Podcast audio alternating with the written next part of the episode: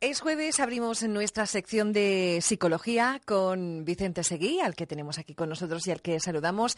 Vicente, muy buenos días. Hola, buenos días, Pepa, ¿qué tal? Muy bien. Hoy vamos a hablar sobre la diferencia entre ser culpable y ser responsable. Eh, ¿Qué puedes decirnos al respecto? Parece un tema muy interesante, pero queremos saber un poquito más. Y efectivamente lo es, Pepa. Normalmente la gente tiende a tener mucha confusión entre estos dos términos. Es más que común y no es raro eh, que la gente confunde la culpabilidad con la responsabilidad. De hecho, podemos avanzar que la culpa puede ser un sentimiento mm, bastante limitante y que nos puede dejar anclados en alguna etapa de nuestra vida. ¿Y la responsabilidad no?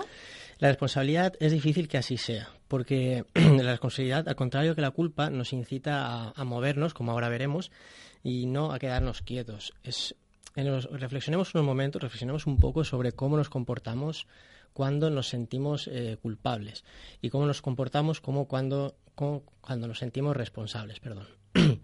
En estos casos, eh, uno mismo se hace la pregunta, eh, me siento culpable, y ver qué reacciones tiene, y uno se hace la pregunta, me siento responsable o soy responsable de, y ver qué reacciones tiene.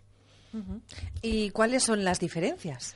Pues mira, en, estos casos podemos decir que hay varias eh, paradojas o diferencias entre ambos conceptos.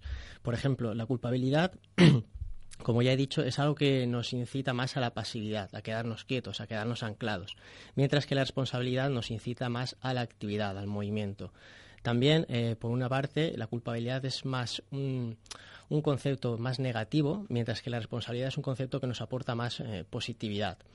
También eh, en base a esto, podemos decir que la culpabilidad eh, será más fácil que, haga que nos sintamos tristes, mientras que la responsabilidad hará que nos sintamos eh, más alegres, más enérgicos, podríamos decir. También, por otro lado, el tema de, en cuanto a la responsabilidad, podemos hacer, podemos llegar a sentirnos como, como empoderados, ¿no? Empoderados significa que sentir que tenemos el control, que tenemos el poder para hacer lo que nosotros queremos decidir, mientras que la culpabilidad lo que va a hacer es anclarnos más en el victimismo, tener una tendencia más eh, victimista en relación a lo que hablamos en, semanas anteriores.